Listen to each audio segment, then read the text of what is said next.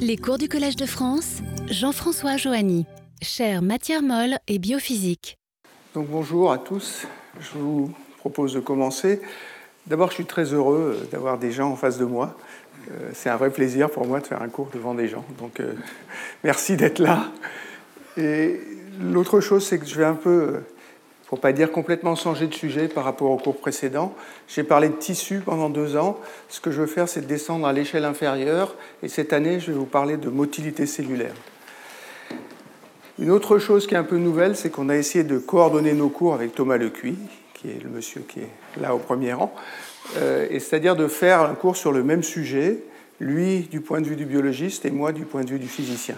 Donc son cours est demain matin à 10 heures. Euh, je ne vais pas, euh, un peu à cause de ça d'ailleurs, je ne vais pas vous faire des grands discours sur pourquoi la motilité euh, est un processus cellulaire essentiel.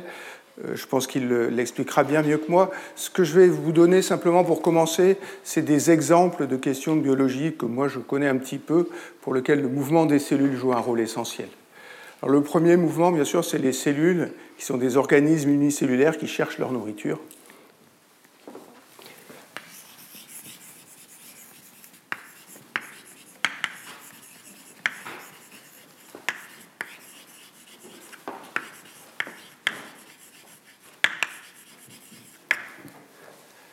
Non seulement elles sont motiles, elles bougent, mais en plus elles ont besoin d'être dirigées vers la nourriture. Ça, c'est le phénomène de chimiotaxie qui est quelque chose que je discuterai aujourd'hui. Un deuxième exemple très très classique qu'on trouve dans tous les livres, c'est la guérison de blessures, le wound healing.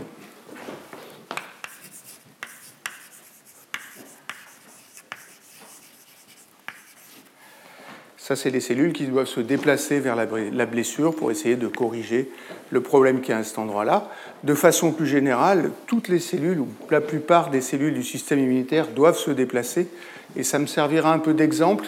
Souvent, elles se déplacent dans les vaisseaux lymphatiques, et ça, c'est un exemple de moticité cellulaire dans un milieu confiné, qui est quelque chose que je discuterai assez en détail.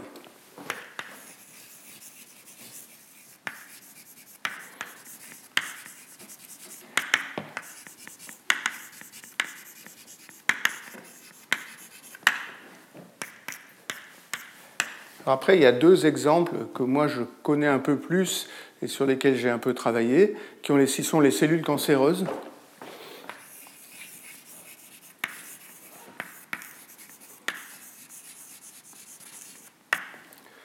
Alors les cellules cancéreuses, elles ont tendance à se déplacer quand elles veulent faire des métastases, elles se déplacent dans la matrice extracellulaire pour aller rejoindre les vaisseaux et après elles sont transportées vers d'autres organes. Et puis il y a tous les phénomènes de biologie du développement qui impliquent aussi de la motilité.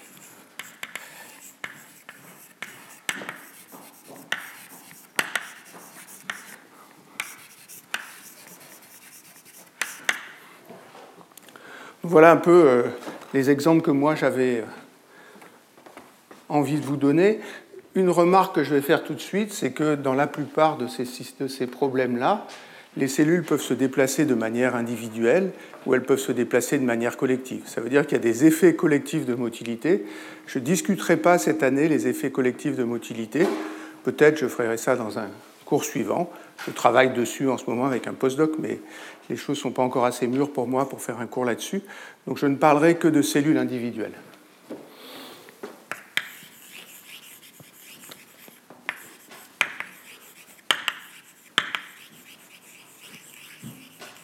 Alors, je vais continuer à mettre des restrictions. Je vais me limiter aux cellules eucaryotes et tous les exemples que j'ai cités ici impliquent des cellules eucaryotes. Ce que j'entends par là, c'est que je parlerai presque pas de bactéries. Alors j'en parlerai un petit peu aujourd'hui, parce que je vous ai dit que je parlerai de chimiotaxie, mais c'est la seule fois dans le cours où je parlerai de, bactéries. Toutes les autres fois, je parlerai de cellules eucaryotes, implicitement, mais même quand je ne dis pas.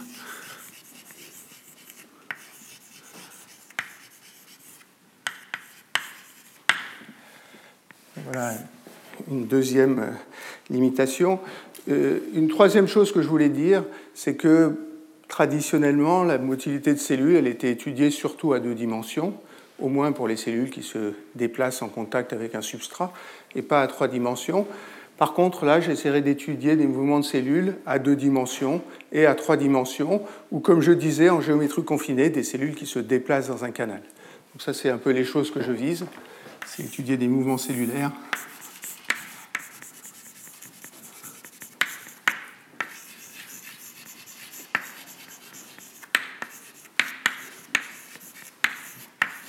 Et puis les mouvements confinés.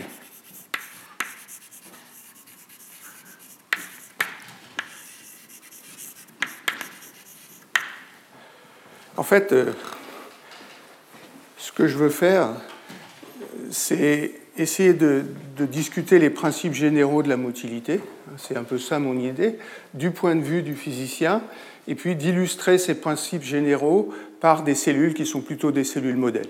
Alors je vais vous montrer les cellules modèles que j'ai un peu euh, en tête. C'est les cellules qui ont été très très étudiées, notamment par des physiciens.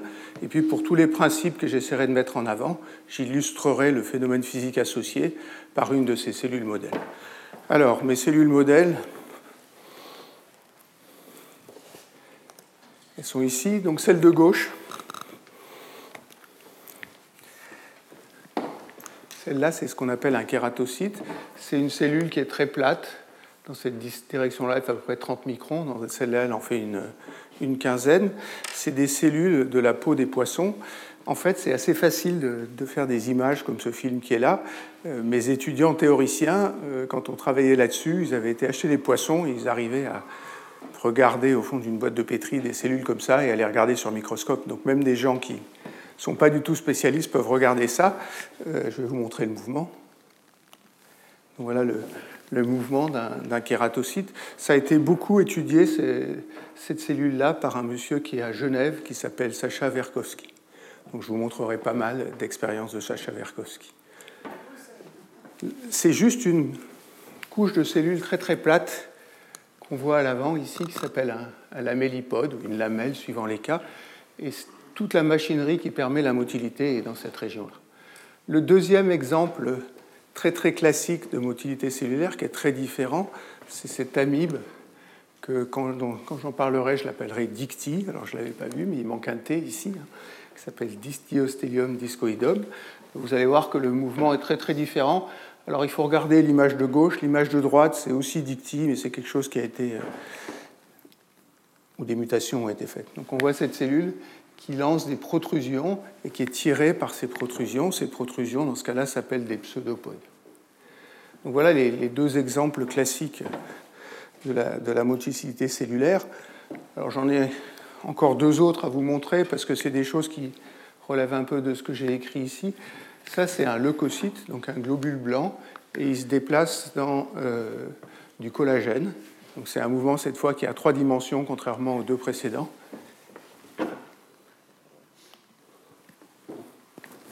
Et voilà, là aussi, il se passe beaucoup de choses à l'avant de la cellule, et puis l'avant de la cellule tire l'arrière de la cellule. Je n'ai pas donné d'ordre de grandeur des, des, vitesses de migration. Le kératocyte, c'est un peu la Ferrari des cellules. Un kératocyte, ça se dépasse. La bonne unité, c'est des microns par minute. La vitesse d'un kératocyte comme ça, sur une surface solide, c'est une dizaine de microns par minute. Euh, j'ai un exemple ici où la, la cellule est moins torturée elle reste ronde. Ça, c'est une expérience qui a été faite à l'Institut Curie, dans le laboratoire de Philippe Chatrier. C'est une, cellule de cancer du sein qui se déplace dans du matrigel. Ça, c'est quelque chose qui reconstitue la, matrice extracellulaire. Et si on regarde le, film, cette cellule, elle bouge très peu, et puis le, film se boucle, mais elle bouge absolument sans se déformer. Elle garde sa forme sphérique, celle-là, quand elle bouge. Donc voilà des exemples différents. C'est ce genre de choses que j'ai envie de comprendre et j'ai envie de le comprendre quantitativement en, analysant un peu les effets physiques qui sont derrière. Alors si vous êtes venu à mes cours précédents, je suis un petit peu obsédé par la matière active. Donc une bonne partie des, des idées que je vais utiliser, c'est les idées qui viennent de la matière active pour étudier ce mouvement cellulaire. Alors j'ai un dernier film à vous montrer, qui est ce que je ne vous montrerai pas. C'est des effets collectifs de, motilité cellulaire. C'est un film qui a été fait euh, par Peter Friedel, qui est en Hollande. vous voyez que cette fois, il n'y a pas une cellule qui bouge, il y a toute une cellule qui bouge. Elle bouge tout au même endroit. C'est-à-dire qu'il y a des espèces, moi j'aime bien appeler ça des autoroutes à cellules, et c'est même plus spectaculaire que ça. Quand vous regardez ce film-là, c'est qu'il y a des cellules qui vont vers la droite et des cellules qui vont vers la gauche. Donc il y a des régions où les cellules se déplacent. Dans, la ligne du haut, elles vont vers la droite, dans la ligne du bas, elles vont vers la gauche. Euh, ça, c'est des effets qui sont des effets collectifs, et c'est exactement les choses. Je ne vais pas du tout rentrer dans les, dans les détails de ça, mais c'est exactement les choses que je ne discuterai pas cette année. Donc voilà euh, un peu le cadre de ce que je veux faire cette année.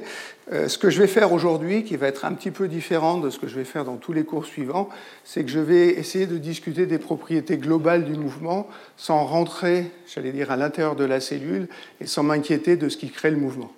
Et puis tous les autres cours, j'ai un problème. Voilà.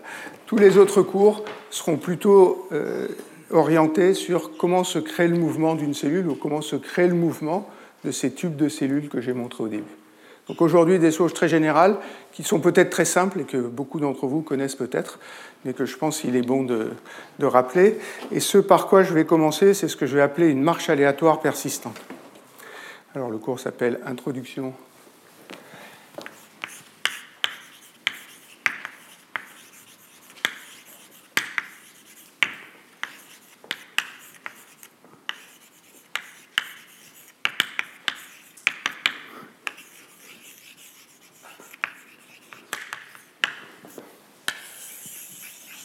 mon premier point, c'est qu'est-ce que c'est qu'une marche aléatoire persistante?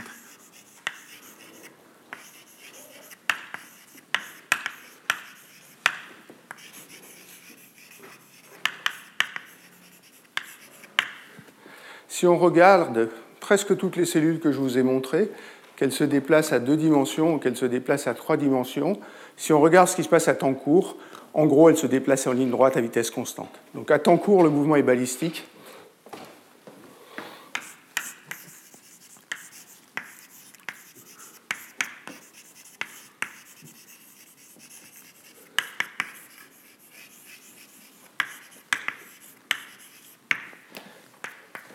Par contre, à temps long, le mouvement devient aléatoire et on a une marche aléatoire. Donc c'est un mouvement brownien à temps long, un mouvement balistique à temps court.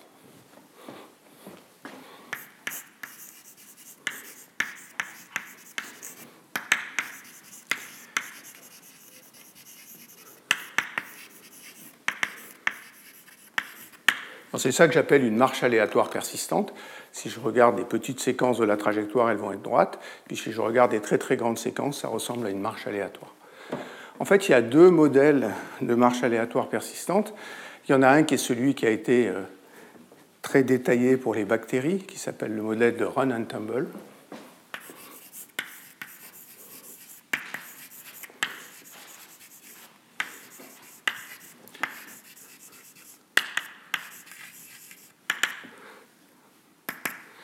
Je vais pas. Je vais faire comme les années précédentes, je ne vais pas vous donner des références explicites sur le tableau. Ce que je vais faire, c'est que je vais mettre sur le site les références que j'ai utilisées. Euh, il y a un livre, alors la personne qui a très très développé ça, c'est Howard Berg. Il y a un livre que je trouve absolument magnifique, j'en citerai un deuxième d'ailleurs de Howard Berg, dans pas très longtemps, qui s'appelle Brownian Motion in Biology.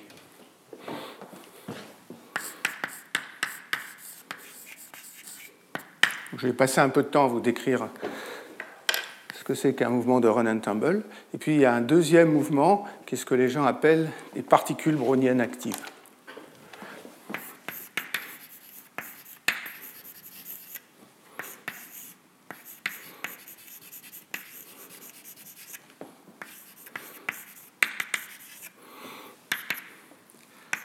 ça, c'est un peu un des modèles que les gens ont beaucoup utilisé comme modèle de la matière active.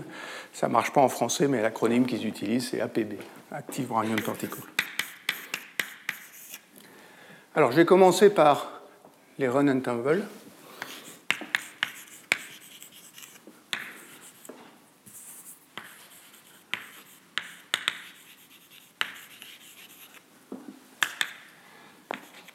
Et donc, je vais vous montrer une image de Warburg. Hein.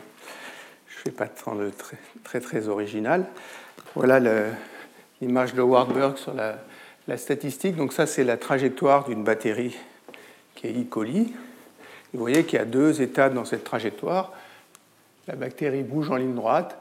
Ça, c'est ce qu'on appelle un run. Ici, elle tourne sur elle-même et elle repart en ligne droite. En pratique, l'orientation n'est pas tout à fait aléatoire. Je vais considérer ici que la réorientation est aléatoire. C'est quelque chose qui est assez facile à traiter hein, et qu'on peut simplement, en changeant un peu les paramètres, on arrive à se ramener au cas où la, où la, réorientation n'est pas aléatoire. Vous avez les, longueurs des runs ici, c'est une seconde. La longueur de tumble, c'est 0,1 seconde. Donc les tumbles sont extrêmement rapides.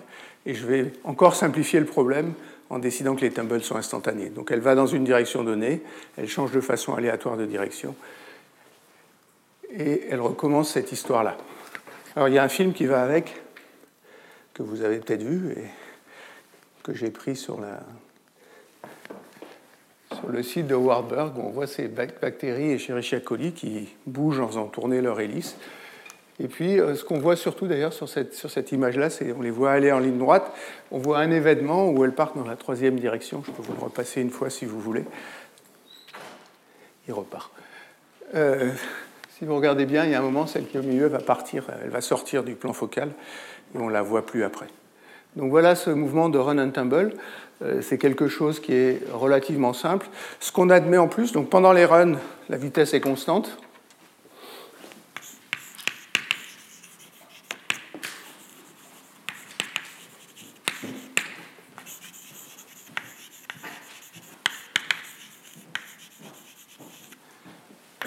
Je vais supposer que le tumble est instantané.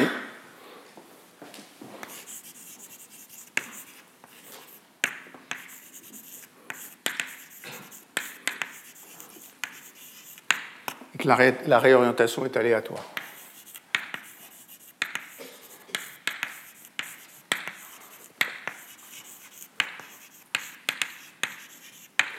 La dernière hypothèse que fait Warburg, c'est qu'il considère que la statistique des temps, de la durée des runs, que je vais appeler le temps de tumble, est à une distribution poissonnienne.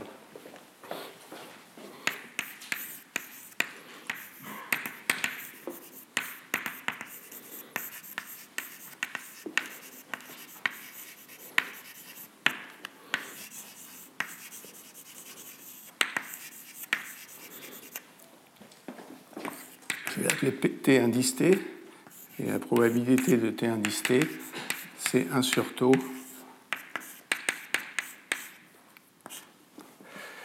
Euh, jusqu'à il n'y a pas très longtemps, je pensais que cette chose-là était admise par tout le monde. C'est plus tout à fait le cas. Il y a plusieurs euh, expériences récentes qui montrent que à, temps long, la distribution des runs décroît un peu moins vite qu'une exponentielle. Elle a une queue épaisse, comme disent les gens. Euh, une des personnes qui a fait ça récemment, c'est Eric Clément, qui est à l'ESPCI.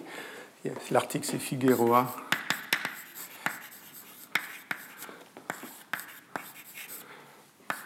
dans FISREVIX en 2020.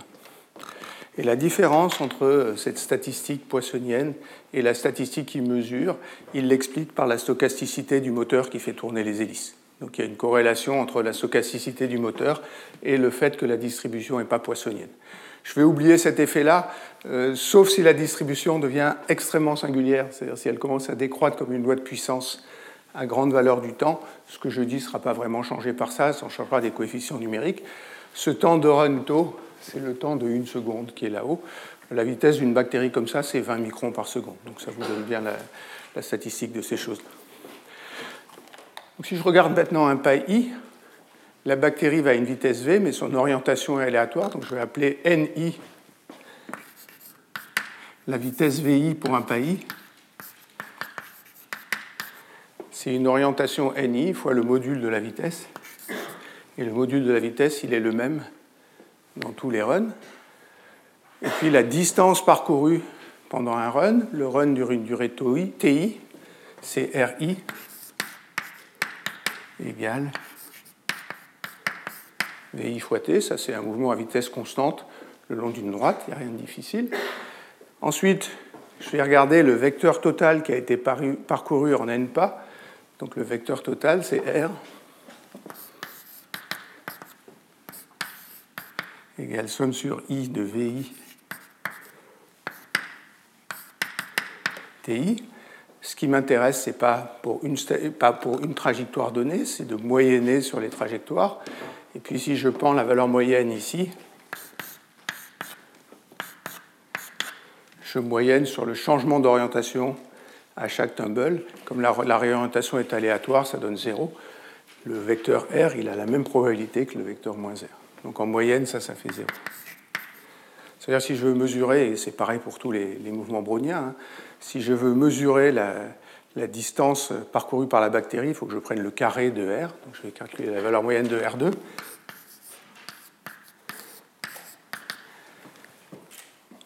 Comme deux runs ont des orientations aléatoires, il n'y a pas de terme croisé quand je moyenne dans le produit.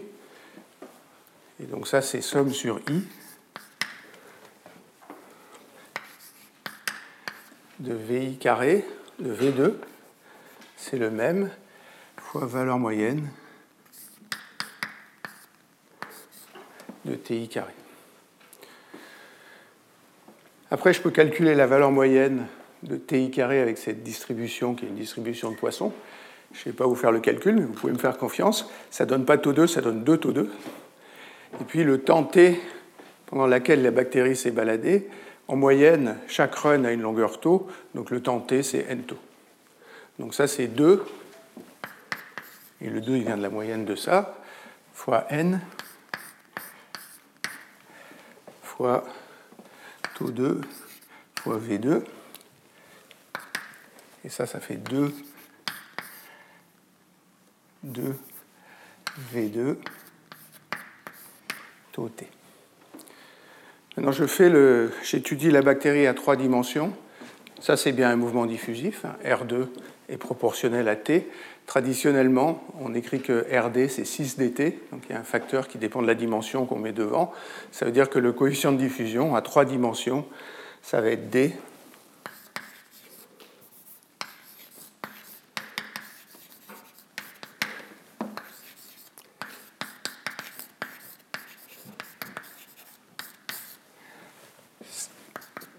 C'est V2 taux sur 3. Le point sur lequel, je vous laisse calculer un ordre de grandeur ce que j'ai donné, le point sur lequel je veux insister, c'est que ça, c'est beaucoup, beaucoup plus grand que le coefficient de diffusion thermique. Donc le bruit thermique ne compte pas là-dedans. Le bruit qui crée la diffusion, c'est le bruit de réorientation à chaque tumble.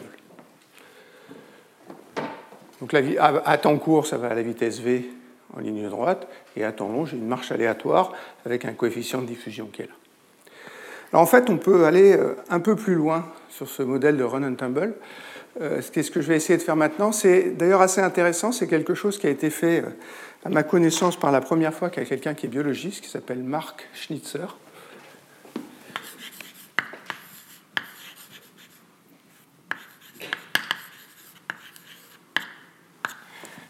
il a publié en seul auteur un article qui est dans une revue de physique, qui est Physical Review.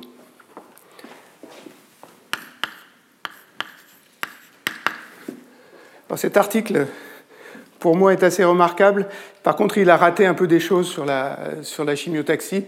Donc, ce qu'il dit sur la chimiotaxie, ça ne sera pas en accord avec ce que je dirai après. Mais euh, tout ce qu'il dit sur la statistique de ce mouvement rouvien-là est extrêmement bien fait. Euh, et je pense que c'est un peu la référence dans ce domaine-là. Alors, ça date de 1993.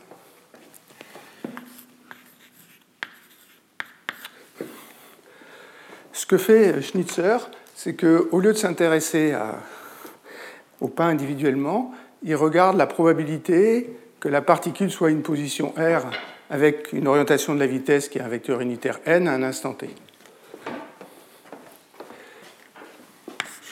Ça c'est P de R nt. Et si je connais P de RNT, je peux calculer toutes les propriétés de la bactérie. Et il fait un peu plus, c'est qu'il considère que la vitesse V des runs n'est pas uniforme, c'est-à-dire que suivant l'endroit où est la bactérie, elle peut aller à une vitesse qui est différente. Donc il y a une vitesse V de R. La vitesse V, c'est N fois V de R. Après, ce qu'on a envie d'écrire, c'est une équation qui s'appelle une équation de Fokker-Planck pour cette probabilité P,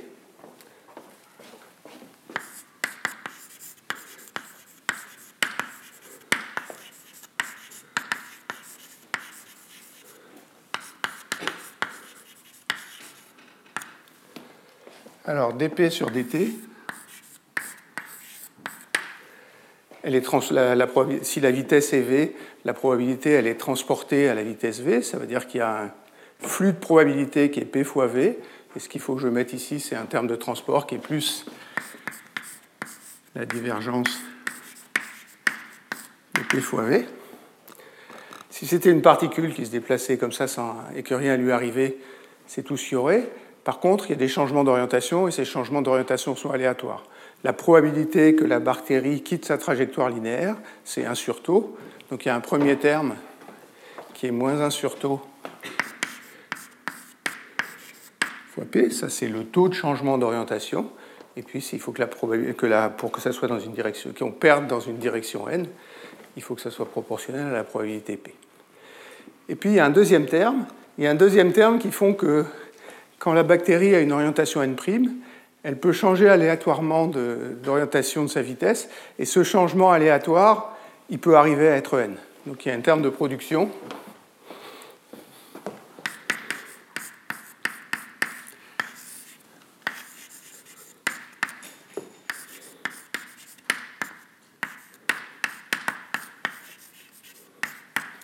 Donc, quelle que soit son orientation, elle a une certaine probabilité avec une rotation aléatoire, et c'est le 1 sur 4pi, si vous dites que ça vous dit que la probabilité angulaire est uniforme, elle a une probabilité de se retrouver après le changement d'orientation dans la direction n. Alors ce qui m'intéresse, ce n'est pas tant la probabilité que la densité de la bactérie, hein, donc je vais appeler la densité ρ de R.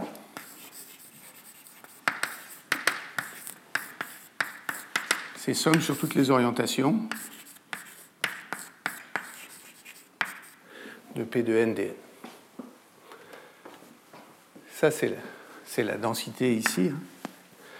L'intégrale sur tous les n' de dn', c'est la densité. Aléatoirement, une bactérie choisie au hasard peut changer son orientation pour se retrouver dans la direction n. Après, il faut résoudre cette équation de Fokker-Planck. Euh, c'est assez facile de le faire, et ce que, la seule chose qui va m'intéresser, c'est de regarder un état stationnaire.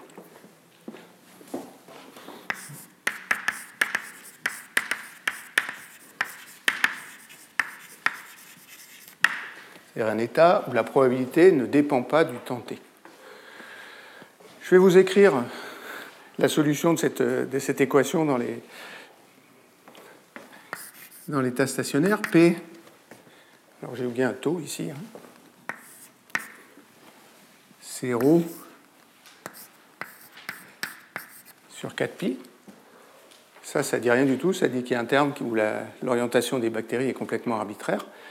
Et puis il y a une correction à ça qui est pardon, c'est ρ sur 4pi moins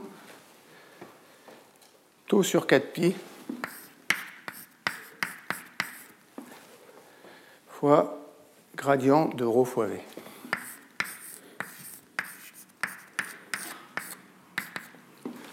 Alors cette solution n'est pas exacte. La seule chose qu'elle suppose, c'est que les propriétés du système, à savoir la vitesse de la bactérie le long de sa trajectoire, ce V de R, varie lentement dans l'espace. Et ce que, ça veut dire, lentement dans l'espace, ça veut dire qu'elle varie sur des échelles de taille qui sont bien plus grandes que chacun des paquets là. Donc la seule chose que je regarde, c'est le comportement à grande distance. Ce qui se passe à l'intérieur du pas, ça ne m'intéresse pas vraiment, parce que je sais que ça se passe à vitesse constante. Donc je suppose que la variation est petite, le gradient est petit par rapport à ces échelles-là. Oui? J'entends pas. Alors, en termes de bruit, c'est la diffusion. Euh, on, va, y arriver. Hein. Il, y a, un terme de bruit qui va, sortir. Euh, le, bruit, il est là. Ça, c'est une probabilité par unité de temps que la particule change de direction. Donc il y a un taux, et ce taux, c'est une probabilité par unité de temps. Donc le terme qui va créer le, bruit, c'est ce terme-là. Ou celui-là. Hein. Et si vous intégrez sur n, ce terme-là doit compenser celui-là parce que la somme sur toutes les orientations doit rester la même quoi qu'il arrive. Donc voilà la, probabilité P. Ce que je vais faire, ben, c'est exactement ce, ce qu'il veut, c'est que je vais calculer le courant de bactéries, donc le courant de probabilité. Je vais le mettre ici, si je trouve de quoi effacer.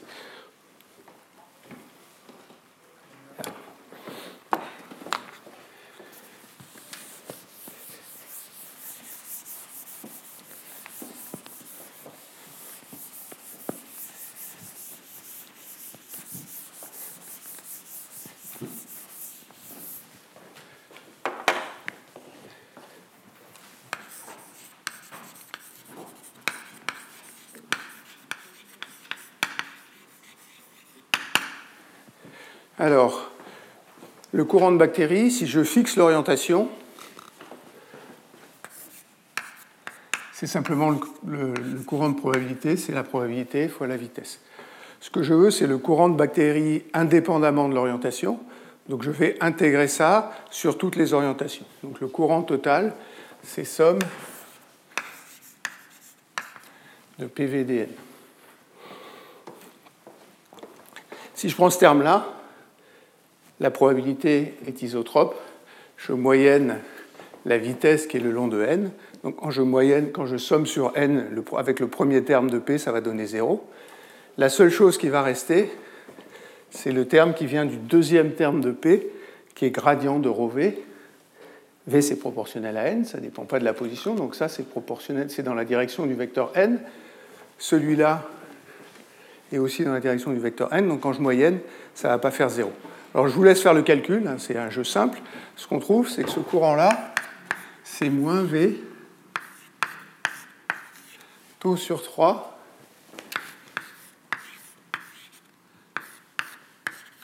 gradient de ρV. Le courant, c'est un vecteur, le vecteur, c'est le gradient. ρ dépend de la position, et V, qui est la vitesse, j'ai dit, dépendait de la position aussi. Alors c'est intéressant de développer le gradient, hein, ça c'est la dérivée d'un produit. Donc il y a un premier terme qui vient de gradient ρ, ça fait moins V2 taux sur 3 gradient ρ moins ρ et taux sur 3 gradient Ce terme-là, il a exactement la forme qu'on attend. C'est un terme, le flux est proportionnel au gradient de la densité. Et on retrouve le coefficient de diffusion. Le coefficient de diffusion, c'est bien V2 taux sur 3, avec une différence ici quand même que c'est un problème où le coefficient de diffusion dépend de la position.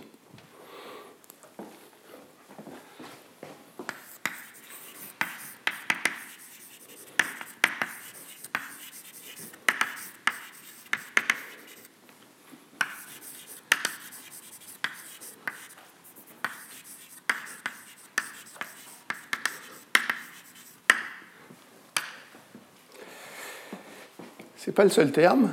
Dans le courant, il y a un deuxième terme ici. Ce deuxième terme, il vient du fait que la vitesse n'est pas uniforme. Donc si je déplace la bactérie, il y a un gradient de vitesse. Et ça, ça crée un courant. Ça crée le courant, même si la densité est constante, qui est donnée par ce terme-là. En fait, si on veut regarder la conséquence, c'est mieux de, de regarder cette première équation ici. Qu'est-ce qui se passe si j'atteins un état stationnaire pour la densité? Donc je fixe le champ de vitesse, c'est l'environnement de la bactérie qui fixe le champ V de R, et puis je vais regarder si j'atteins un état, si un état stationnaire.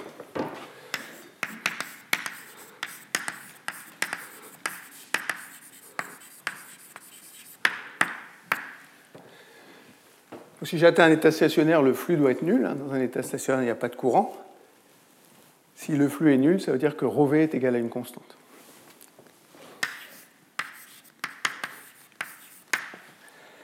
Donc si l'environnement varie, si la vitesse V de R varie, la densité varie, et la densité, elle varie comme une constante sur V. Donc la densité, elle est grande, là où la vitesse est petite. Pourquoi? Parce que si vous allez à grande vitesse, vous allez aller vers les régions où la vitesse est petite, mais vous repartirez moins parce que le flux sera inférieur, parce que vous repartirez à petite vitesse. Le point sur lequel je veux insister, c'est que ce résultat-là, c'est un résultat de physique complètement hors d'équilibre. Si je, si je regarde un problème de physique à l'équilibre, la distribution de position, c'est exponentielle moins le potentiel divisé par kT. Ici, non seulement ça ne dépend pas que de l'énergie, mais ça dépend de cette vitesse de la bactérie quand elle fait ses runs. Ça veut dire aussi qu'il va y avoir des gradients de densité qui vont être introduits par des gradients de vitesse, et je sais relier le gradient de densité au gradient de vitesse. Ça, ça peut aider à faire ce que je disais tout à l'heure. Ça peut aider à diriger les bactéries vers un endroit donné. Euh, il s'avère que ce n'est pas comme ça que ça marche pour les bactéries. Hein. Ce n'est pas les gradients de vitesse qui créent la chimiotaxie, mais c'est un effet qui pourrait exister pour d'autres propriétés. Donc voilà euh, ce qu'a fait Schnitzer. Euh, je reviendrai tout à l'heure sur ces effets de chimiotaxie. Ce que je veux faire tout de suite, c'est vous raconter en, deux, minutes l'autre modèle, les particules browniennes actives.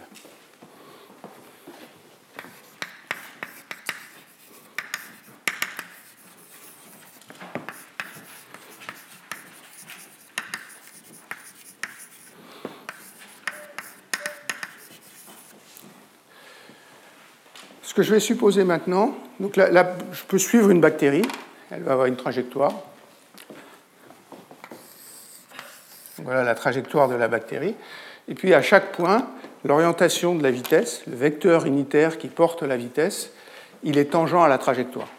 ça veut dire qu'en chaque point, je peux tracer mon vecteur n ici. Si la bactérie est ici à un temps t, ça, ça sera n de t. Si elle est ici à un temps t', ça sera n de t'. Ce que suppose le modèle de particules browniennes actives, c'est que l'orientation de la vitesse a un mouvement de diffusion rotationnelle. Donc l'angle change comme ça de manière complètement aléatoire. Il y a un mouvement de diffusion de l'angle d'orientation de la vitesse.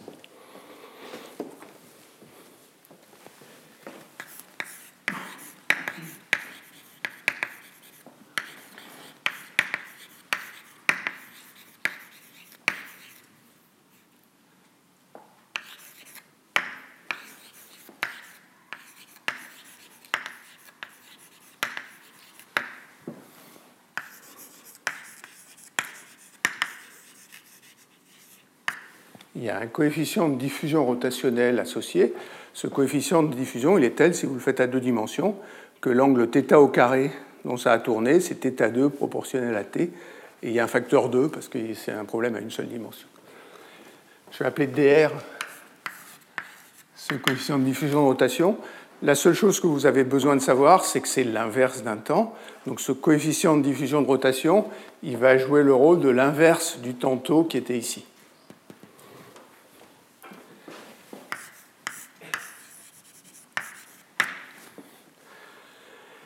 Maintenant, la diffusion rotationnelle, c'est un problème qui est bien étudié que je ne vais pas vous décrire en détail.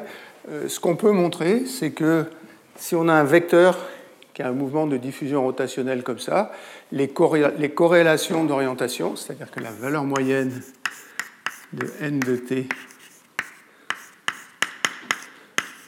n de t', alors si t égale t', ça fait 1 parce que ça fait n de t au carré, c'est un vecteur unitaire.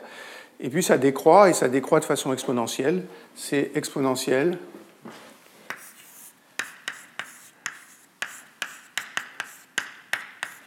Ça doit dépendre de t moins t'. Ça, c'est l'invariance par translation dans le temps. Et ça ne dépend pas. Si je renverse t', c'est pareil. C'est pour ça qu'il y a une valeur absolue ici. Mais ça décroît, et si je, si je prends des temps très très éloignés, si je prends des temps très très éloignés ce point-là va être très loin de celui-là. Je vous ai dit qu'à distance très grande, c'était un mouvement diffusif et donc l'orientation va être complètement aléatoire. Euh, ça, il faut écrire une équation de Fokker-Planck pour la rotation, et puis c'est un vrai problème du 19e siècle. Vous décomposez ça en harmonique sphérique, et puis ça donne ce résultat extrêmement rapidement. Donc voilà les corrélations d'orientation. Après, c'est extrêmement simple de regarder le mouvement de la bactérie.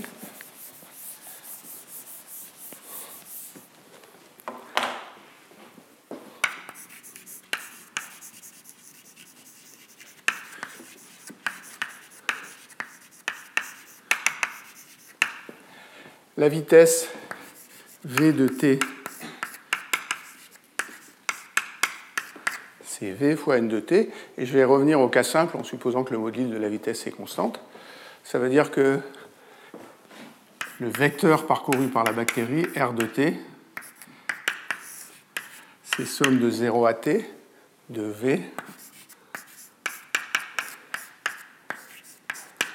n de t' dt'. C'est pareil que tout à l'heure, si je calcule la valeur moyenne de ça, je vais trouver 0 parce qu'elle a la même probabilité de tourner vers le haut que de tourner vers le bas. Donc la valeur moyenne de R c'est 0, donc je vais calculer la valeur moyenne de R2.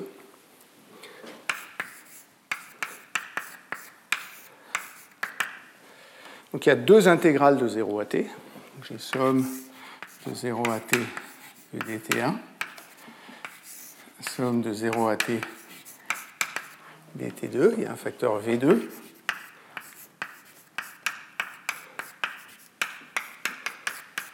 N de T, N de T'. Et comme N de T, N de T', je le connais parce que c'est un résultat du mouvement de diffusion, je n'ai plus qu'à reporter ça là-dedans, faire le calcul. Je vous laisse le faire. Et on trouve que R2 de T, alors, c'est 2V2 sur DR.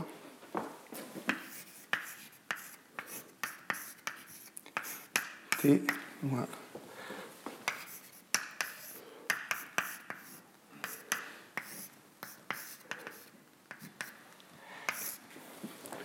Donc voilà ce qu'on trouve.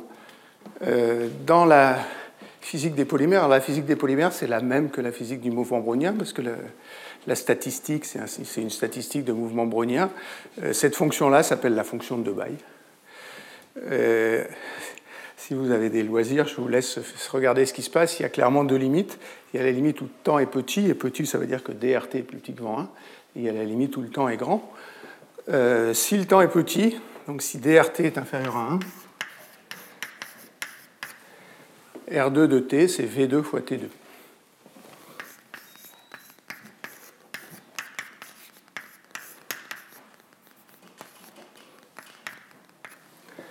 Ça, c'est rien d'autre de dire que le mouvement est balistique. Je, suis parti de ça, j'ai dit si je regarde des temps courts, ça va à vitesse constante. Le carré d'un mouvement à vitesse constante, c'est bien V2, T2. Donc je suis cohérent avec ce que j'ai dit au début. Euh, c'est plus intéressant de regarder ce qui se passe quand on regarde à temps long.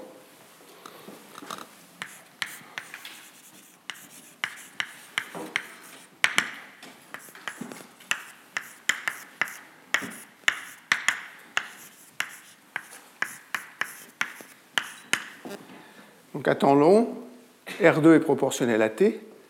Ça veut dire qu'à force de diffuser, la trajectoire est devenue complètement aléatoire. On retrouve bien un mouvement diffusif.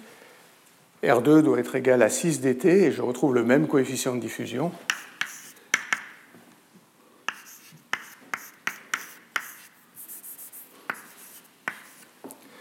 Si je regarde simplement le coefficient de diffusion, à condition que j'identifie le temps de diffusion de rotation à 1 sur je trouve dans les deux modèles le même coefficient de diffusion. Il y a des propriétés pour lesquelles les modèles sont un peu différents, euh, mais en gros, qualitativement, ça donne la même chose. Donc voilà ce qu'on attendrait pour le, mouvement de bactéries, et suivant les cas, les gens utilisent l'un ou l'autre.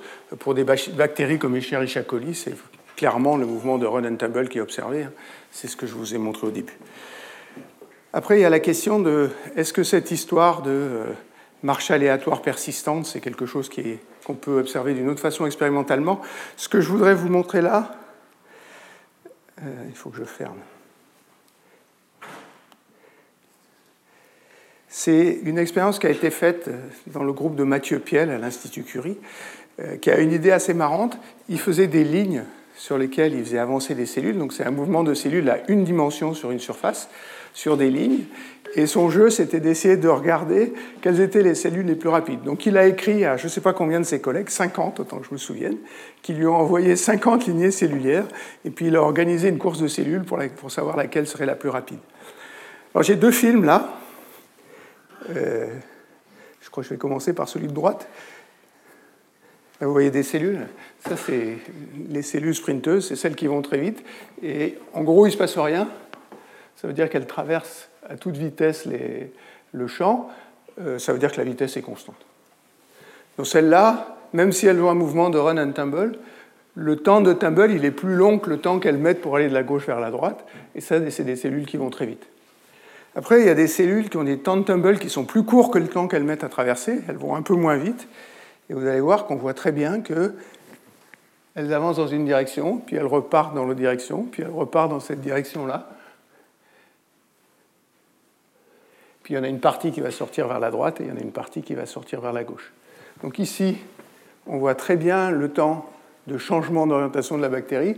Sur ce côté-là, on ne le voit pas parce qu'elles vont tellement vite qu'on les a enlevées du système avant qu'elles aient eu le temps de faire demi-tour.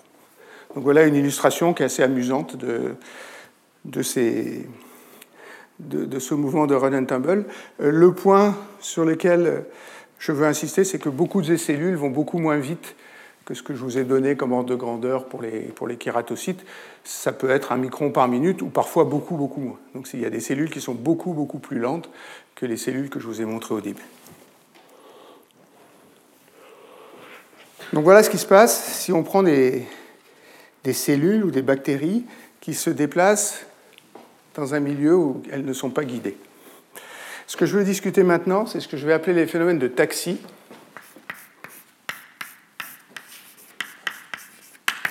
Et de marche aléatoire dirigée.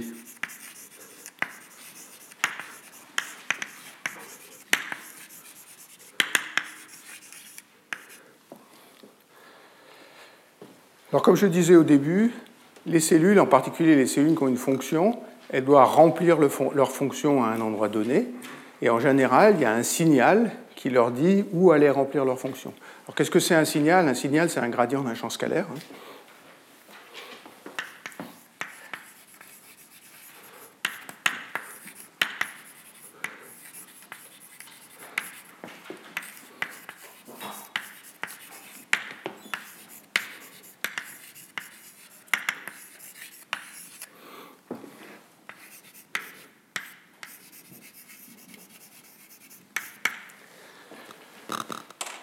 J'ai une,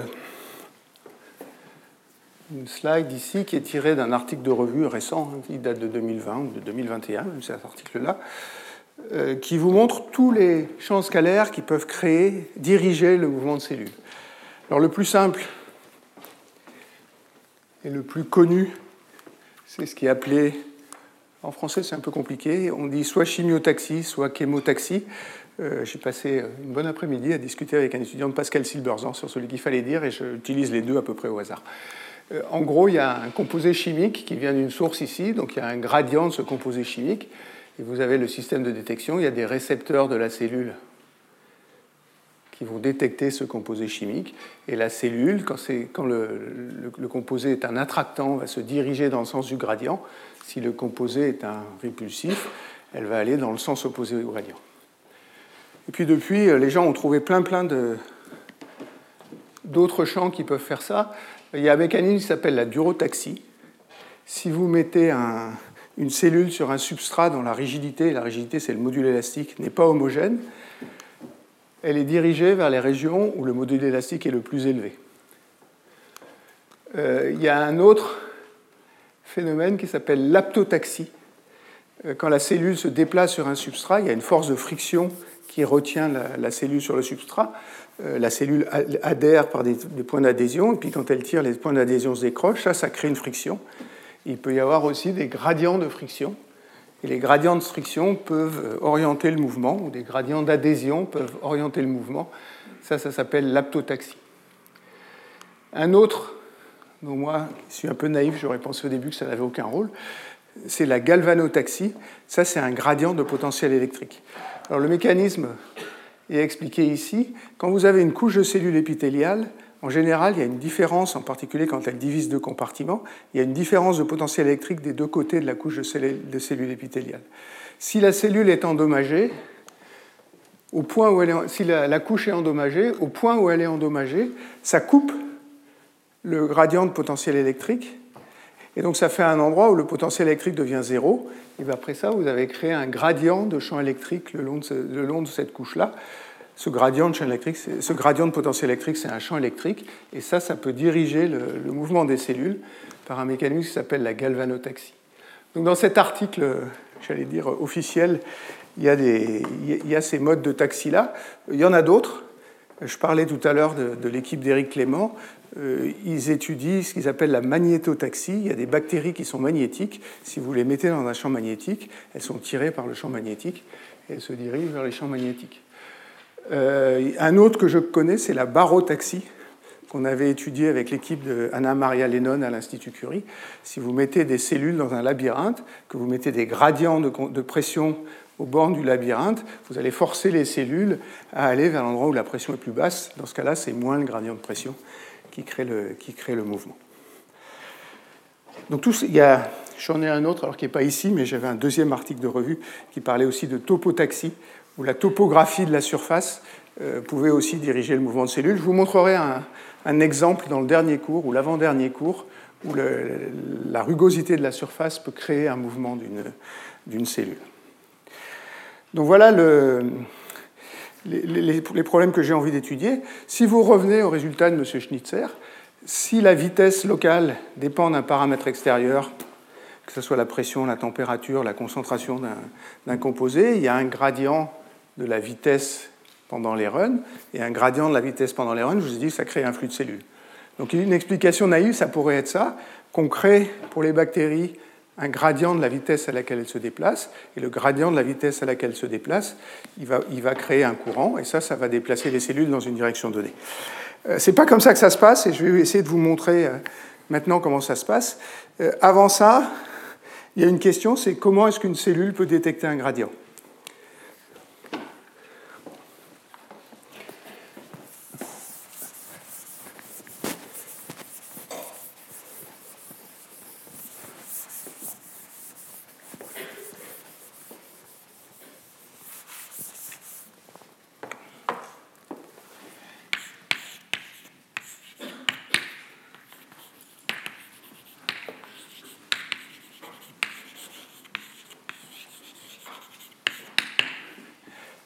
Il y a une façon simple, euh, c'est de dire bah, il suffit que la cellule mesure la concentration, par exemple, d'un chémoattractant à l'avant, qu'elle le mesure à l'arrière, qu'elle fasse la différence. Dans ce cas-là, elle saura où est le gradient et elle pourra réagir au gradient. Alors, ce n'est pas très facile de trouver des mécanismes, je vous en proposerai un tout à l'heure, où la cellule compare ce qui se passe à l'avant et à l'arrière, mais c'est des choses qui existent. Donc, elle peut le détecter de façon spatiale.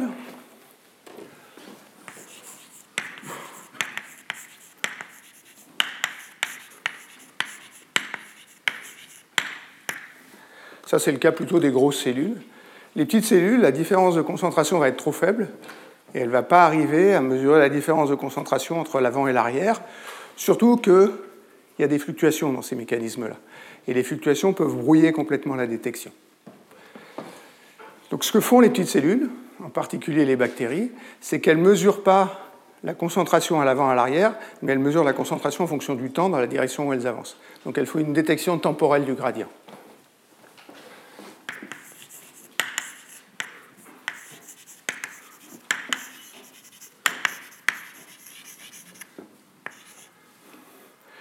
Je vais discuter ces deux mécanismes-là hein, qui sont compris depuis assez longtemps. Je vais commencer par les bactéries et donc par la détection temporelle du gradient.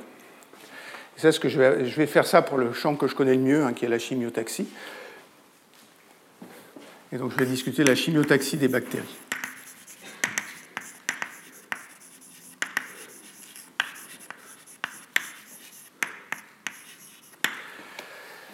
Euh, je vais répéter ce que j'ai dit euh, au chapitre précédent. La personne qui a étudié, euh, j'allais dire par le menu, la chimiopathie des bactéries, c'est Howard Berg. Il a écrit un livre qui est encore plus magnifique que le précédent, qui s'appelle E. coli in Motion.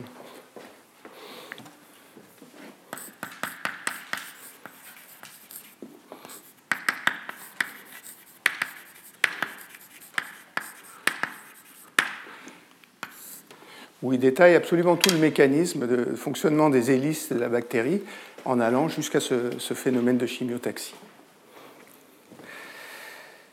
Alors le résultat principal de, toute une série d'articles de Warburg, c'est que ce que fait la bactérie quand elle veut aller vers une source, alors je vais considérer des chémoattractants, vous m'accorderez que si vous renversez le signe, vous aurez le cas des, choses, qui repoussent. Donc je vais considérer un gradient de chémoattractant.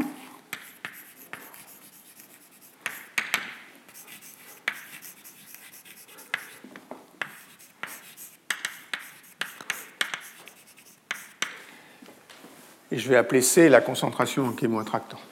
Donc C dépend de R, hein, parce que si C dépend pas de R, il n'y a pas de gradient. Premier résultat d'ailleurs de Howard Berg, c'est que si la concentration est homogène, si vous changez la concentration en chémoattractant, ça ne change pas le mouvement de la bactérie. Donc l'effet doit disparaître quand la concentration est homogène en, en chémoattractant. Ce que dit Howard Berg, c'est que ce que fait la bactérie, c'est qu'elle allonge ses runs quand ils sont dans la direction du gradient.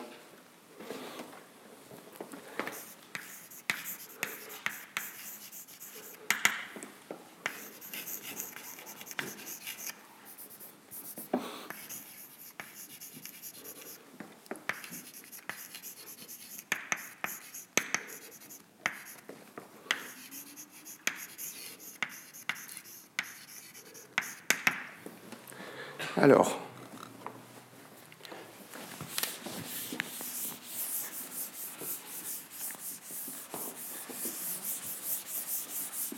Et ça, c'est un résultat expérimental. Ce que ça veut dire, ça, c'est quand même que le paramètre qui n'est pas homogène, ce n'est pas la vitesse, c'est le temps que j'appelais taux tout à l'heure. Donc le temps 1 sur taux, c'est 1 sur taux 0, qui est une constante, plus, moins. 1 sur taux, c'est le taux de tumbling. Donc si le temps s'allonge, le taux doit diminuer. Et puis il y a quelque chose qui doit dépendre de la concentration.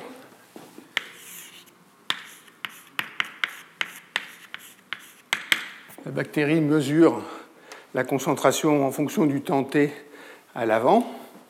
Donc il y a quelque chose à chaque instant t que je dois sommer, elle intègre tout ce qu'elle a mesuré, donc il y a quelque chose qui va être Ct' dt', et puis la seule relation linéaire qui permet de, de relier ce qui se passe à un instant t' à ce qui se passe à un instant t, c'est k de t moins t'. Donc en pratique, ce n'est pas une mesure continue, elle mesure la concentration à des points discrets, et puis elle intègre cette concentration à des, temps discrets, et elle diminue le, taux de tumbling euh, si elle va dans le sens du gradient. La première chose, c'est à quoi ressemble cette fonction k.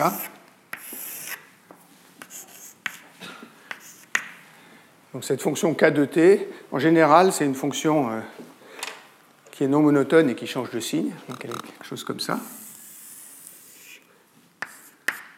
Il y a un temps caractéristique que je vais appeler tau C ici. Alors vous allez me dire, il y en a deux. Il y a celui-là et il y a celui-là. Mais en fait, il faut qu'il n'y ait pas d'effet sur le temps de tumbling si la concentration est constante. Si je fais une concentration constante et que je regarde à temps long, ça veut dire que l'intégrale de k de t dt est égale à 0. Ou que cette R-là est égal à cette R-là. Donc voilà ce qu'on a envie de faire. Euh, pourquoi euh, le, signe est celui-là je, vous dirai ça dans une minute. Hein. On le verra sur la formule mathématique. Après, ce qu'on a envie de faire, c'est pas d'écrire le temps de tumbling en fonction de ce que mesure la bactérie, mais on a envie de l'écrire en fonction du gradient de la concentration, qui est ce qu'on impose de l'extérieur. Alors si on est euh, un peu naïf, on a envie de dire que 1 sur taux, c'est 1 sur taux 0 moins quelque chose qui dépend de gradient C. Gradient C, c'est un vecteur, donc la seule chose qui peut y aller pour faire un temps, ça va être un vecteur aussi.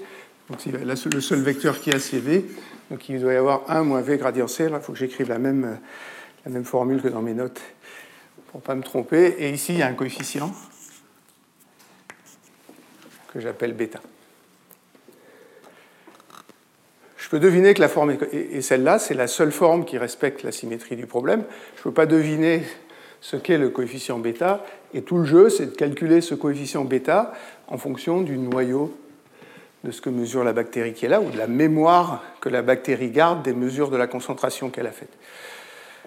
Euh, il s'avère que le calcul est assez subtil, donc je ne vais pas vous le faire. Euh, il a été fait... Euh, par quelqu'un vers lequel je suis un peu biaisé, parce qu'il a été fait par Pierre-Gilles Lejeune.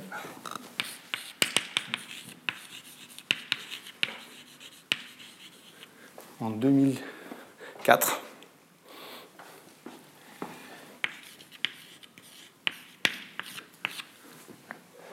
Donc il a pris cette formule-là, il a supposé que C de T', c'est C de la position R où la bactérie se trouve à l'instant T'.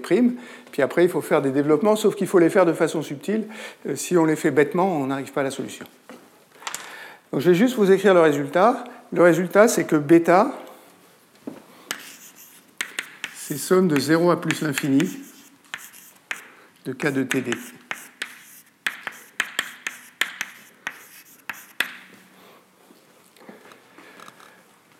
Si on veut que bêta soit positif, et bêta soit positif, ça veut dire que V va dans le sens du gradient, si j'ai une fonction k qui est comme ça, cette exponentielle, elle va couper les temps longs, et donc il faut que ça soit dominé par les temps courts, et ça, aura le signe de ce qui se passe à temps court. Donc c'est pour ça que je choisis une fonction qui est comme ça et pas une fonction qui est dans le sens inverse. Si c'était un chémo répulsif, je pourrais choisir la fonction qui est dans le sens inverse. Alors maintenant, je veux juste euh, discuter euh, ce qui se passe pour une bactérie. Donc je vais revenir à ma description en termes de trajectoire. Mais si j'ai un gradient, maintenant le vecteur total couvert par la bactérie, comme elle est tirée par le gradient, il sera plus orienté de façon aléatoire, ou si vous voulez le dire dans des termes un peu pédants de physiciens, le gradient a brisé la symétrie de rotation, et donc il y aura une, valeur moyenne du vecteur R qui, est non nulle. Donc R, je le reprends tout à l'heure, hein, c'est somme sur I, où I c'est le nombre de pas de VI fois TI.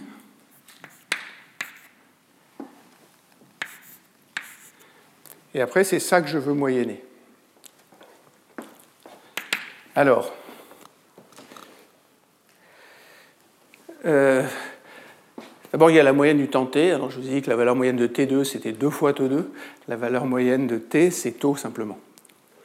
Donc il faut que je prenne l'inverse de ça.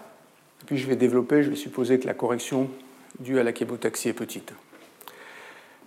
Donc ça, ça me donne pour, tous les, pour chaque pas, il va y avoir un terme V sur le pas fois taux, valeur moyenne.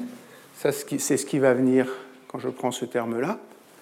Si je prends le deuxième terme, il va y avoir plus bêta, c'est taux 0, taux 0 carré, V scalaire gradient C, somme sur tous les pays. Puis je vais moyenner ça. Maintenant, ce sur quoi il faut que je moyenne, c'est l'orientation de la vitesse des bactéries. Donc je vais moyenner sur l'orientation de V. Ce terme-là, il est proportionnel à V, et donc si je moyenne sur ce terme-là, ça donne 0. En d'autres termes, s'il n'y a pas de gradient de concentration, la vitesse est orientée de façon aléatoire et le mouvement doit être diffusif, comme je vous l'ai dit au début. Donc ce terme-là, il ne contribue pas. Donc il ne reste plus que le deuxième terme. il y a une somme sur i de ce terme-là, tous les pas sont équivalents, donc ça va faire un, facteur n.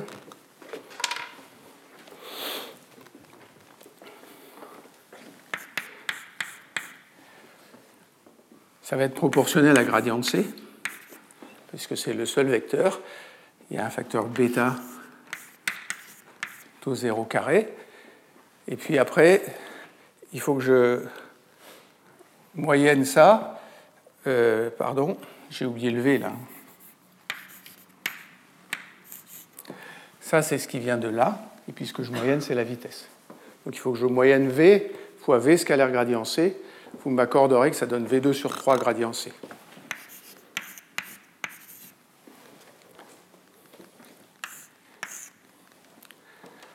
Donc voilà le déplacement de la bactérie après n pas, où j'ai supposé que à chaque pas, il y avait un, taux de tumbling qui était ce taux qui est là, qui a la contribution isotrope, plus une, moins une contribution qui dépend du gradient. Après, je vais jouer le même jeu que tout à l'heure. Je vais écrire que n taux 0, c'est t. V2 taux 0 sur 3, c'est le coefficient de diffusion il reste bêta,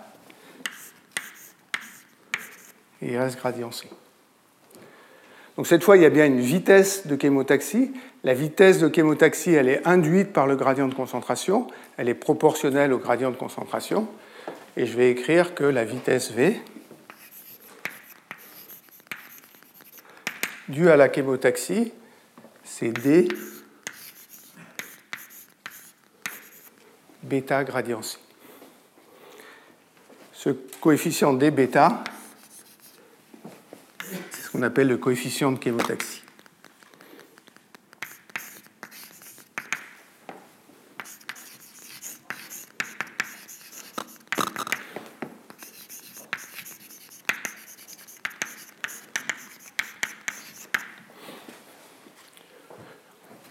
quand j'applique un gradient de concentration, le mouvement est plus diffusif c'est un mouvement diffusif qui est biaisé. Il y a une vitesse finie, puis il y a des fluctuations diffusives autour de ces vitesses-là.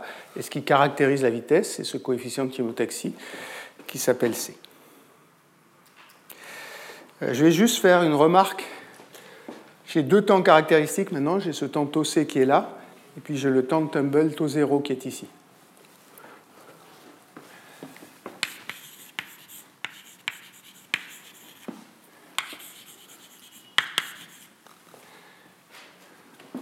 Le temps C, il ne peut pas être trop court, parce que s'il est très très court, la bactérie va moyenner la concentration sur, un temps qui est extrêmement court, et il va y avoir beaucoup de bruit.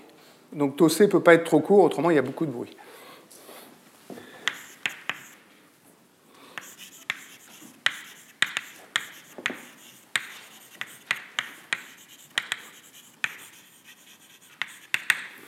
Il y a du bruit parce qu'on moyenne sur très peu de points.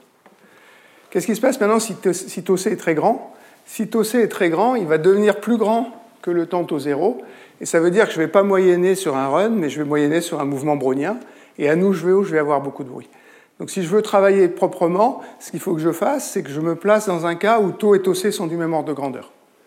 Donc ce qui est optimum, si tau est trop grand,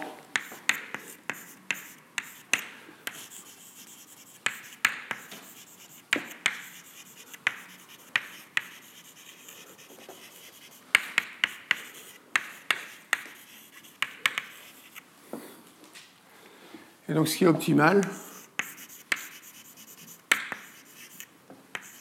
c'est taux C de l'ordre de taux 0.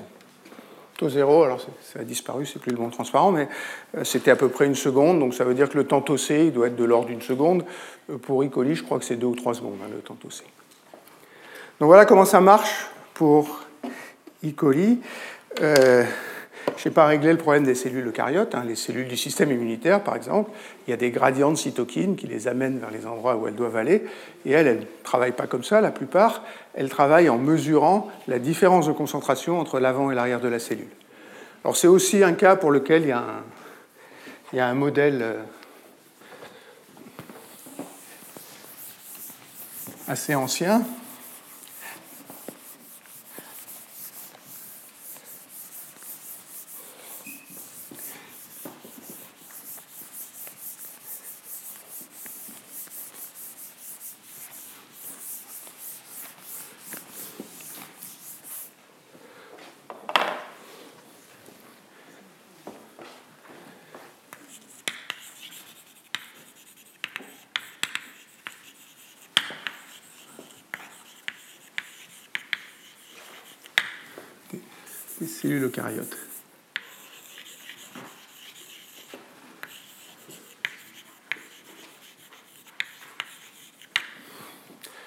Alors le modèle de chimiotaxie des cellules eucaryotes, il a été fait par deux mathématiciens, enfin un mathématicien et une mathématicienne d'ailleurs, c'est suffisamment rare pour qu'on puisse le mentionner, qui s'appellent Keller et Segel.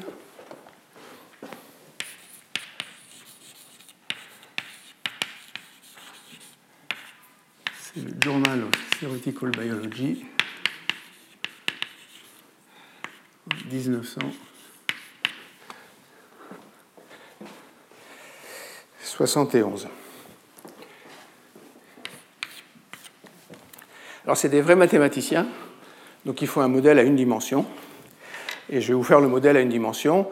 Ils disent à la fin c'est la même chose à trois dimensions. Je pense que c'est vrai que c'est la même chose à trois dimensions. La seule chose que ça change, c'est des coefficients numériques.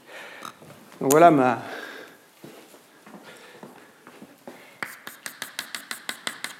mon axe a une dimension que je vais appeler x. Je vais prendre un point x ici, et puis à ce point x, il y a une cellule. Donc elle va de x moins 1 sur 2 à x plus 1 sur 2. Elle a une longueur A, ça c'est la cellule. Puis elle fait des pas, elle fait des pas de longueur L. Voilà x moins L. Et voilà x plus L.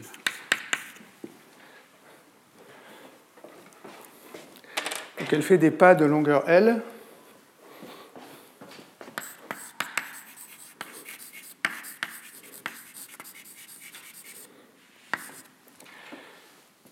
avec un taux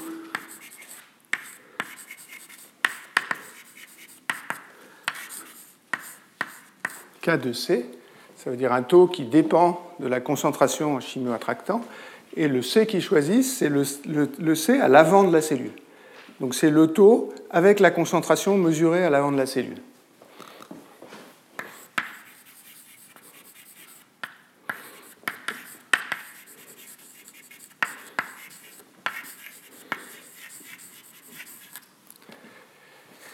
Puisqu'il calcule, c'est le flux de cellules au point X.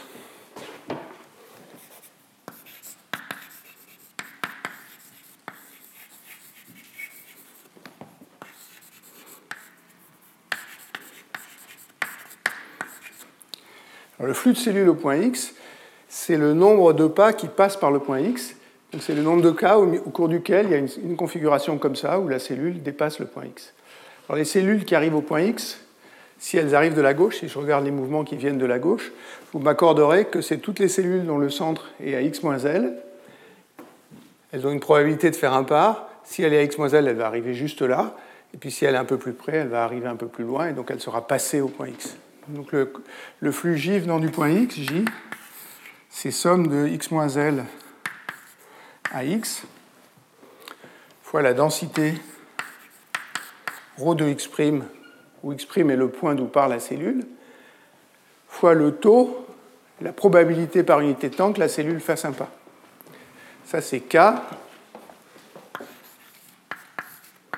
de C. Et si la cellule est au point x', l'avant, il est au point x' plus A sur 2. Donc c'est C de x' plus A sur 2 dx'. Ça, c'est le flux des cellules qui arrive de ce côté-là et qui déplace le point X. Puis évidemment, la cellule elle a une certaine probabilité d'avoir déjà dépassé le point X et elle peut revenir en arrière. Donc moins. Pareil, toutes les cellules qui sont plus près que X plus L, elles vont dépasser X, donc elles vont compter dans le flux. Donc je vais avoir somme de X à X plus L, de ρ de X'. Cette fois, l'avant, il est là la cellule se déplace dans ce cas-là. Donc il y a un K de C. Le centre de la cellule, il part de X'. Donc l'avant de la cellule, maintenant, il à X' moins A sur 2.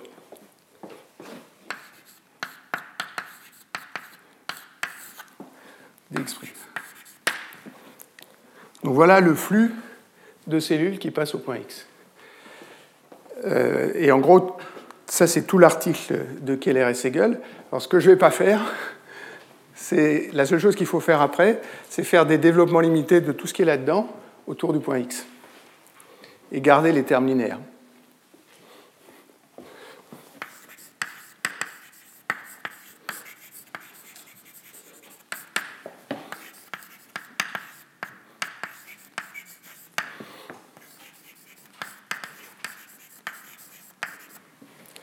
Si vous faites ça, vous trouvez J égale moins D gradient ρ plus chi ρ gradient C.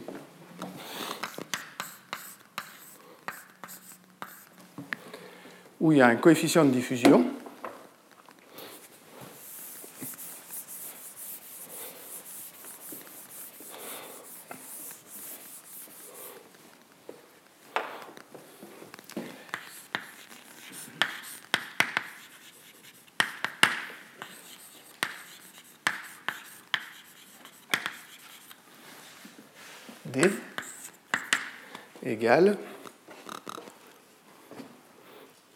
L2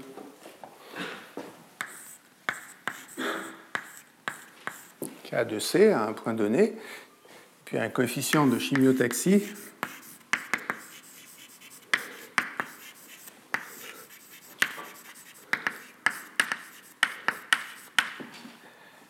qui alors, ce que je prétends, c'est que le coefficient de chimiotaxie, c'est bien celui-là, parce que le flux, c'est ρ fois la vitesse de chimiotaxie. Donc c'est ρ fois la vitesse de chimiotaxie qui est qui gradient C. Et ça, je vais l'écrire comme tout à l'heure, bêta fois D. Puis si vous faites le, le développement, bêta, c'est moins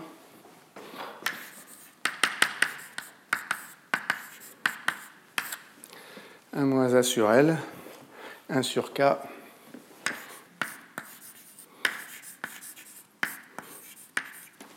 dk sur dc. il y a plusieurs remarques sur ce résultat-là. Euh, d'abord, c'est que euh, la formule pour le flux, c'est la même que pour les bactéries. Hein. Je parle ici d'un modèle qui était complètement différent. Dans un cas, les bactéries mesurent le temps, et dans l'autre cas, les bactéries mesurent la différence de concentration ou mesurent la concentration à l'avant. Et on trouve bien que on a un coefficient de, de chimiotaxie qui dépend, qui est proportionnel au coefficient de diffusion, et puis qui a un coefficient bêta. Ça, c'est ce qu'on aurait attendu naïvement pour le coefficient de diffusion. Hein. La vitesse, c'est k fois L. Donc ça, c'est bien k fois L au carré divisé par k. Il manque le 3, mais ça, c'est parce que c'est à une dimension. À une dimension, il y a un facteur 1. À trois dimensions, il y a un facteur 3. Le 3, il venait d'une projection. Il n'y a pas de projection. Donc euh, le problème est simple. Et puis, la seule chose qu'on obtient, qu'on n'aurait pas pu deviner, c'est ce coefficient bêta là il dépend surtout de la géométrie, il dépend de 1 sur k dk sur dc, c'est la dérivée du logarithme de k par rapport à la concentration, et puis il dépend du rapport du taux de, de la taille de la cellule divisé par la taille des pas. Euh, ce qui m'a un peu surpris là-dedans, et j'avoue que je n'ai pas trop réfléchi, c'est que si on veut que bêta soit positif, moi j'aurais tendance à dire que K augmente avec C, parce que plus la concentration en chémoattractant est grande, plus elle a envie de sauter vers le, vers le chémoattractant. Donc si K de C, si dk sur dc est positif, euh, il faut que A soit plus, euh, soit plus grand que L. Donc il faut faire des pas tout petits si on veut, euh, dans ce cas-là, aller vers le chémoattractant pour que ce facteur-là soit positif, comme il l'était tout à l'heure dans mon problème de bactéries. Euh, j'avoue que je n'ai pas d'interprétation euh, qualitative de cet effet-là, euh, mais la, réponse, c'est quand même que dans les deux cas, que ce soit pour les cellules eucaryotes ou pour les cellules pour les bactéries, on retrouve les mêmes équations de chimiotaxie. Et à peu près tous les gens qui font de l'hydrodynamique avec des bactéries utilisent cette loi de chimiotaxie qui est la loi de Keller et Segel qui est écrite ici. Alors vous allez me dire, c'est la fin de l'histoire. En fait, ce n'est pas tout à fait euh, la fin de l'histoire. Par exemple, parce que je vous ai dit qu'il y avait du bruit. Donc on peut se poser la question, dans quelle mesure est-ce que le bruit va brouiller la chimiotaxie et qu'est-ce qu'il faut faire pour minimiser le bruit? Donc c'est ça que je voudrais discuter maintenant. Alors j'ai appelé ça de la chimiotaxie.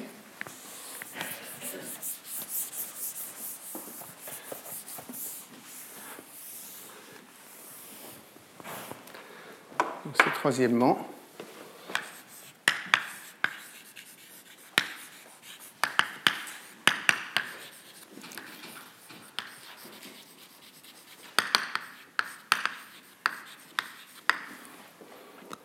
pourquoi est-ce qu'il y a du bruit? Parce qu'il y a des fluctuations de, densité euh, dans, les systèmes de détection et que le, bruit peut, brouiller la simiotaxie. Alors évidemment, le premier à avoir fait ça, c'est Howard Berg encore.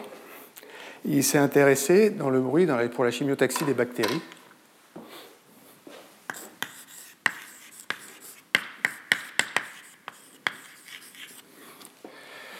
Euh, Biophysical Journal.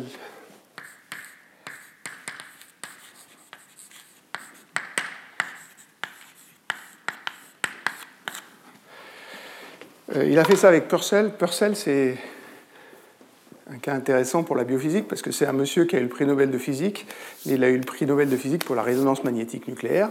Et le soir, quand il avait le temps, il faisait de la biophysique et il a écrit cet article absolument magnifique, qui pour moi est des plus beaux articles de la biophysique, qui s'appelle Life at Low Reynolds Number. Et parmi les étudiants de Purcell, il y avait Howard Berg. Il a continué à travailler avec Howard Berg sur la physique des bactéries. Ce que je vais faire, ce n'est pas vous décrire le, le, travail de Berg et Purcell, je vais revenir à ce que j'ai dit au début. Je vais regarder ce qui se passe pour une cellule eucaryote et je vais suivre le travail de deux personnes qui s'appellent Yann Levin et Yann Rappel.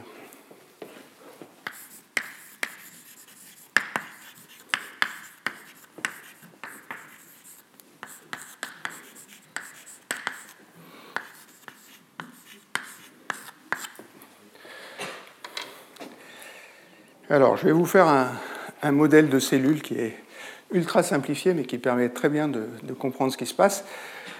Je vais dessiner ma cellule comme ça, avec une partie arrière ici, une partie avant ici, et puis il y a une concentration C en signaux-attractant, elle est grande de ce côté-là, je vais l'appeler C+, je vais l'appeler C- ici. Puis il y a des récepteurs sur la surface des bactéries, et ces récepteurs, ils peuvent être soit activés, soit désactivés. Et ce que fait le chimio-attractant, c'est qu'il active, et il, active les récepteurs sur la surface. Et les récepteurs spontanément se désactivent. Donc j'ai deux types de récepteurs de ce côté-là.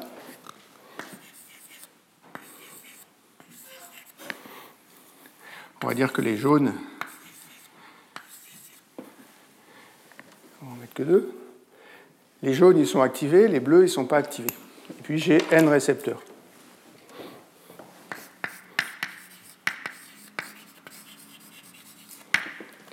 De l'autre côté,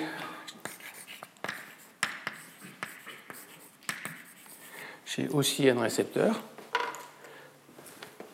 Les jaunes, ils sont activés. Comme C+, est plus grand, j'ai beaucoup de jaunes.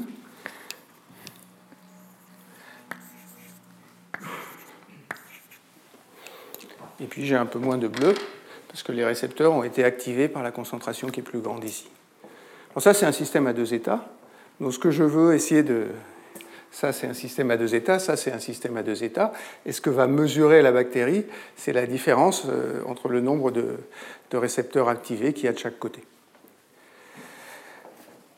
Alors je vais appeler P la probabilité qu'un récepteur soit activé.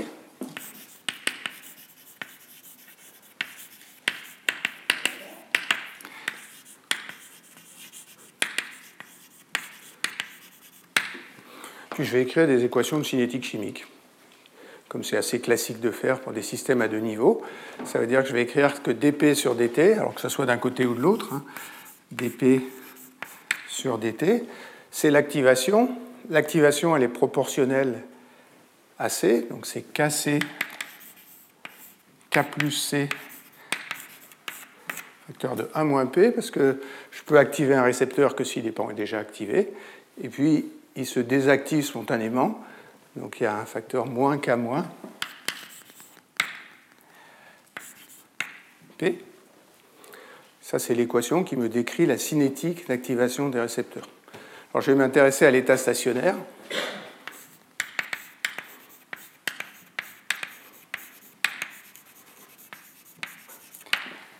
P, CC, KD, c'est K- sur K+.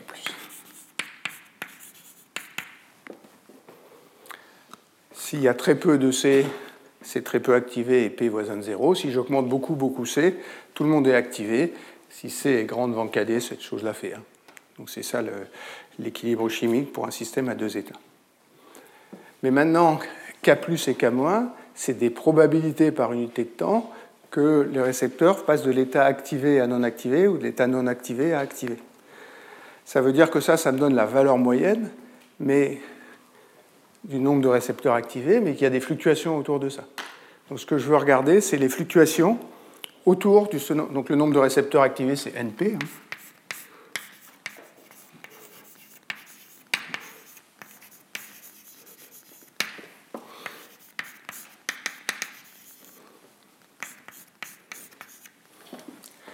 Je veux regarder, est-ce que les fluctuations en nombre sont grandes devant NP ou sont petites devant NP Il est clair que si n est tout petit, les fluctuations vont être importantes, mais il y a peut-être d'autres moyens d'optimiser le signal que de jouer sur le nombre de récepteurs.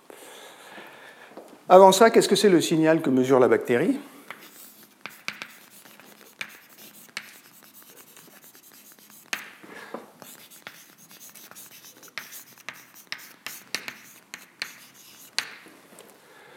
Ben, c'est n fois delta p, c'est-à-dire c'est le nombre de récepteurs activés ici, moins le nombre de récepteurs activés là. Je vais l'appeler delta S. C'est n fois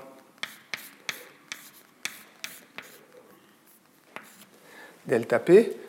Il va y avoir un delta C, donc je vais simplement linéariser, et n delta p, c'est proportionnel à la distance A, à la taille A de la cellule.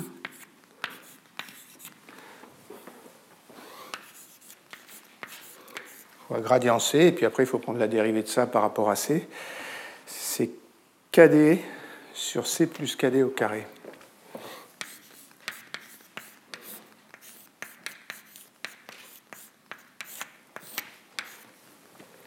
J'ai pris ça du côté plus, moins ça du côté moins, et j'ai simplement écrit que delta C, c'était C de ce bord-là, moins C de celui-là, donc c'est gradient C fois Donc ça, c'est le delta C entre les deux côtés de la cellule. Donc ça, c'est le signal. Maintenant, il faut que j'estime le bruit.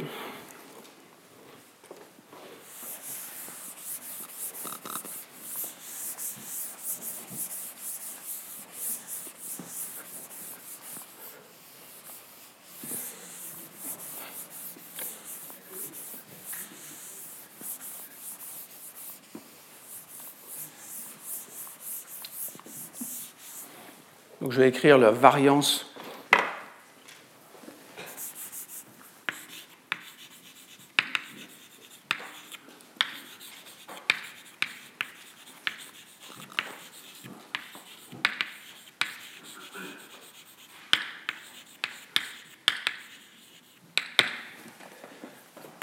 La variance, c'est l'écart type au carré. Et puis c'est un processus complètement aléatoire. Donc si j'ai une probabilité P d'être activé, une probabilité 1 P de ne pas être activé, si vous revenez à vos cours de statistiques de quand vous étiez petit, vous trouvez que sigma 2, c'est n P1 P. Et si je reporte, ça fait NCKD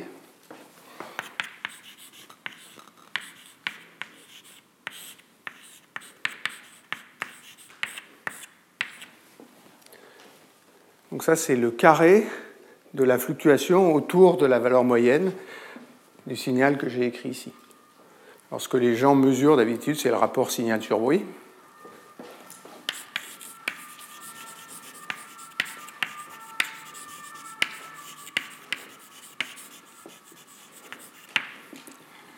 Ça, c'est delta S sur sigma. Alors, ça fait racine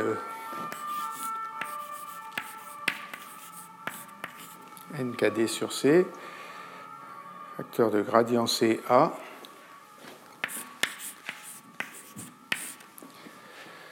sur C plus KD.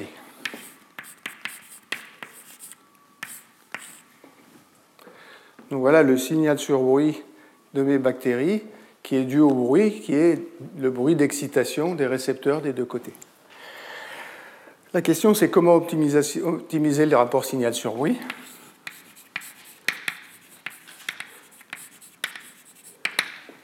Alors d'abord, il y a un moyen très simple, c'est d'augmenter n, hein, puisque le signal il est proportionnel à n, le bruit il est proportionnel à la racine de n, et ça vous augmentez n. C'est justement ça l'argument de Warburg, hein, que le nombre de molécules dans une bactérie est petit, et donc le nombre n ici, on ne peut pas l'augmenter autant que ce qu'on voudrait pour éliminer complètement le bruit. Donc on peut augmenter n.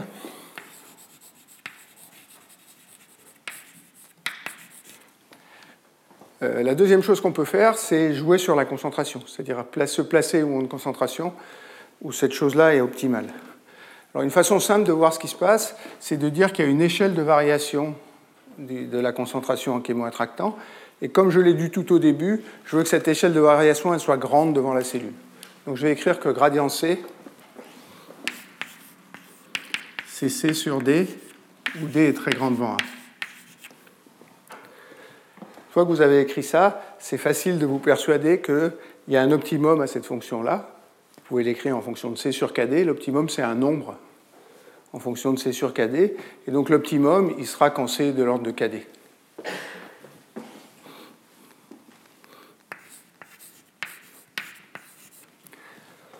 Alors pourquoi euh, c'est comme ça? Euh, Si C est petit, il y a très peu de, récepteurs. Ici, vous avez C, vous avez racine de C, et le rapport de signal turbo est tout petit. Donc on n'a pas du tout intérêt à faire, C tout petit. Si C est très grand, tous les récepteurs sont saturés.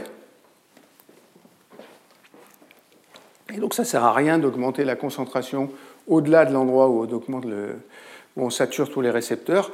On sature tous les récepteurs dès que C est plus grand que KD. Donc on ne veut pas qu'il soit trop petit devant KD, on ne veut pas qu'il soit trop grand. Et la façon d'optimiser la détection, c'est de se placer quand C est de l'ordre de KD. Je n'ai pas tout à fait fini sur cette histoire-là. Je vous ai expliqué comment, les, comment la cellule détectait le gradient. Je vous ai expliqué le rôle du bruit. Mais il y a encore une chose qui me reste, c'est comment est-ce que la cellule maintenant compare ce qui se passe à l'avant de ce qui se passe à l'arrière. je ne vais pas finir ça, mais je vais juste vous dire comment, on résout ce problème-là. Et puis je, vous, je, vous, ferai ça euh, la semaine prochaine. Je suppose que j'ai atteint cette étape-là. Et puis ce que je veux, c'est un mécanisme, les récepteurs étant activés des deux côtés, par lequel la cellule fait la différence entre le nombre de, récepteurs activés à l'avant et à l'arrière. Alors je, prends des cellules à une dimension comme ça, euh, je suis tout à fait convaincu que ça ne changerait rien de les faire à trois dimensions, ça me compliquerait les mathématiques de façon importante, mais c'est la seule chose que ça ferait. Alors l'idée, hein,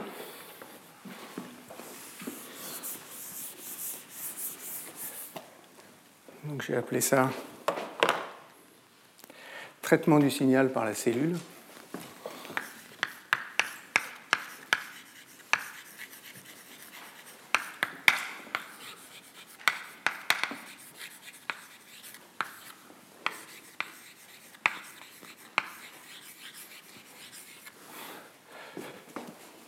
c'est de dire, ben, une fois que j'ai activé les récepteurs qui font ça, ce que je veux, c'est mesurer, c'est produire un signal, c'est produire un signal. Donc je vais appeler R le signal produit.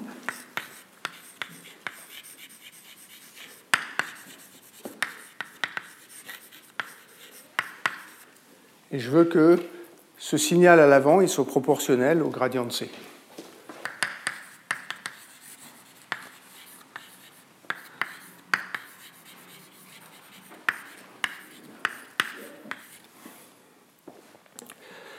Alors l'idée, c'est que une fois que j'ai activé ces récepteurs-là,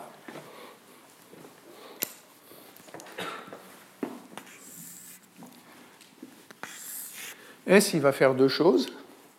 Il va activer des activateurs de R et des inhibiteurs de R.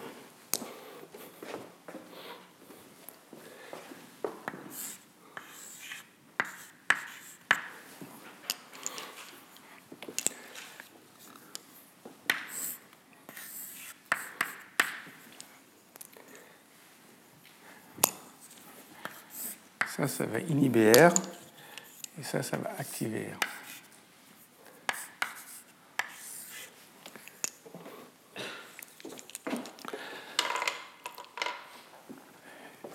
Ça suffit pas encore, ça. Ce qu'il faut, c'est que ce A-là, il reste dans la membrane et que l'inhibiteur, il soit soluble en partie. Donc l'activateur, il reste dans la membrane.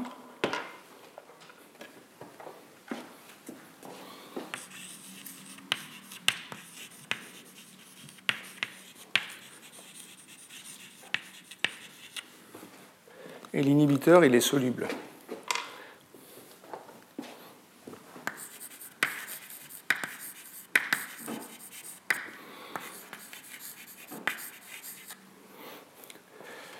Alors vous allez me dire pourquoi euh, est-ce que ça, ça suffit?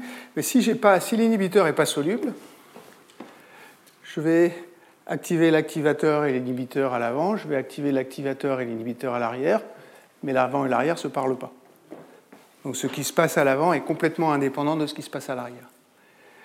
Si l'inhibiteur est soluble, il va y avoir un gradient de concentration à l'intérieur de la cellule. S'il y a un gradient de concentration, il y a un flux dans l'intérieur de la cellule qui va de l'endroit où l'inhibiteur est moins concentré, plus concentré vers l'endroit où il est moins concentré.